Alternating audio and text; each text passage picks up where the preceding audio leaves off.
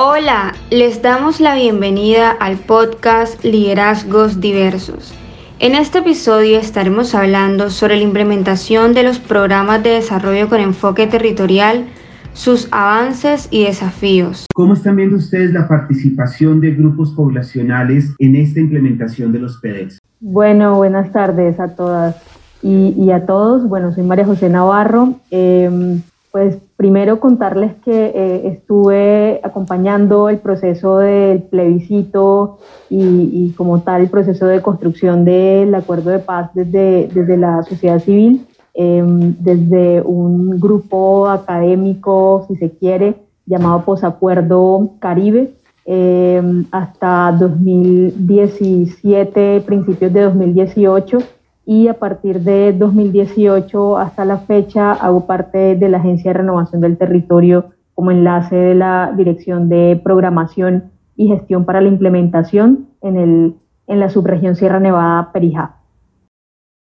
Yo quisiera complementar un poco de lo que, bueno, seguir un poco con, con el tema que acaba de tocar Caterine, haciendo, eh, quisiera hacer como el contexto histórico o la línea de tiempo desde, desde 2018, básicamente, el inicio como tal del, del programa de la planeación participativa del PEDET con las comunidades y, y, y en las zonas rurales de los 15 eh, municipios eh, de la subregión Sierra Nevada y Perijá y bueno, de los 170 en general em, del país.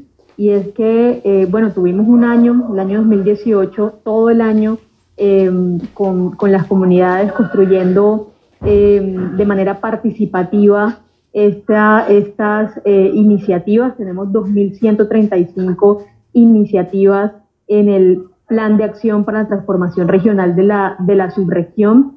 Y eh, bueno, esto tuvo retos y tuvo eh, también em, pues, logros, ¿no? El principal que yo destaco es lograr eh, fortalecer las redes comunitarias alrededor del desarrollo territorial, alrededor de la construcción de paz. Habían eh, personas, líderes, lideresas em, en veredas muy cercanas que no se conocían. Y esto, eh, digamos, a causa de, de esa, de esa ruptura un poco que hace el conflicto armado, de ese tejido social, de esas comunicaciones entre, entre comunidades, entre, entre líderes, entre lideresas y, entre asociaciones también. Em, y el PEDET permitió reencontrar, eh, digamos, esos caminos hacia, hacia, hacia la visión, hacia una visión o hacia la construcción de una visión más, más territorial em, de lo que es el desarrollo de la, de la ruralidad. Y ese, ese trabajo, eh, digamos, no fue de un día para otro, fue todo un año Em, de construcción eh, de, manera participativa de estas iniciativas, pero el resultado no solamente son las 2.135 iniciativas, sino que eh, además es ese fortalecimiento de esas redes comunitarias que hoy, eh, digamos, dos años, casi tres años después, se mantienen em, y se mantienen fortaleciéndose además a través de otros procesos y, y en otros espacios. Entonces, em, eso, digamos, lo quería destacar en ese contexto, en esa, en esa línea de tiempo.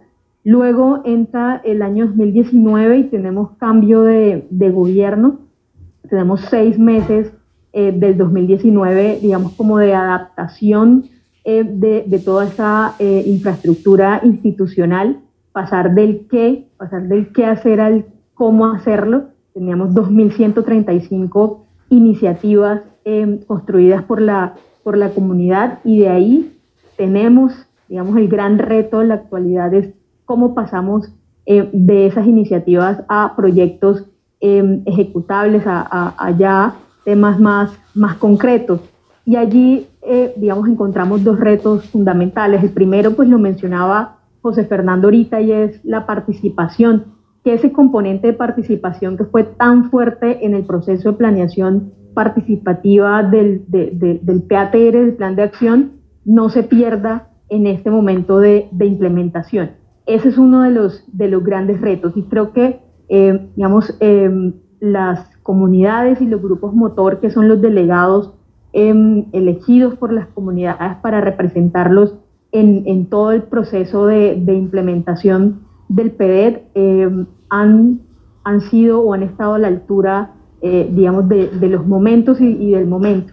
Uno de los, de los eh, digamos, momentos cruciales fue precisamente ese cambio de, de, gobierno. Y ahí los grupos motor tuvieron una, una participación y un protagonismo esencial en los talleres Construyendo País, pidiendo al presidente Duque em, la continuidad del, del PEDET, la implementación del PEDET y luego cuando entran los nuevos mandatarios, nuevos em, alcaldes, participaron en la priorización de iniciativas, em, de iniciativas para la construcción de los planes de desarrollo territorial.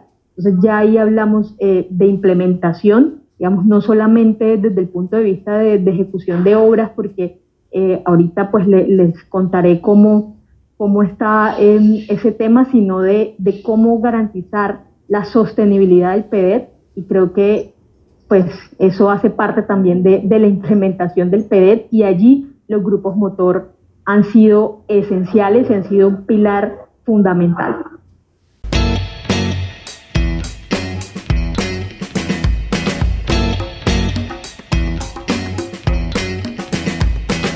Este podcast fue realizado en el marco del curso Territorios Diversos, formación en PEDET desde un enfoque de género.